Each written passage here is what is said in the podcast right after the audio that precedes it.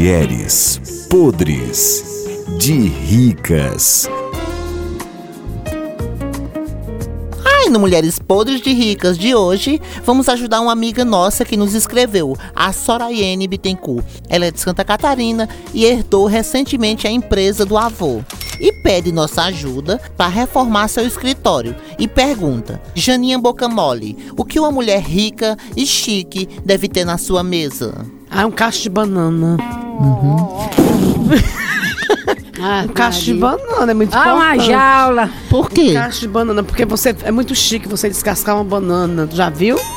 Ai, não, nunca vi não.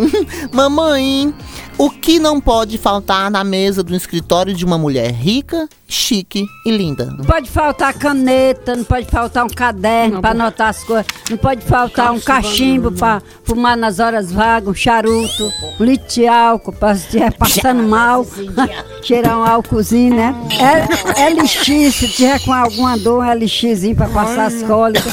Essas coisas do dia a dia, um cinzeiro também não pode faltar. Ave É. Maria, ela vai fazer um Uma inferno. garrafa de café com os copinhos, com água, quando chegar uma visita, né? Oferecer um cafezinho, uma água. É verdade. Coisas, Agora né? pra você, Marisolda, o que não pode faltar numa mesa de uma pessoa chique? Pra mim não pode faltar na minha mesa é um Certburg daquele. É o quê? Certburg. Que diabo é É Certburg, o Marisol? esse bicho branquinho. Notebook. Notebook, né? Notebook. Diabo é notebook, meu irmão. Aquele Meu bicho irmão. ali.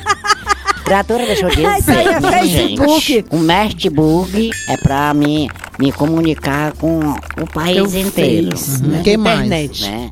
Que a, a internet é uma coisa e Mortburg é outra. né? Aí eu pra mim me comunicar, criatura. Deus o livre, Nossa Senhora. Deus o livre, minha gente. Te Senhora. marmota. Maimota.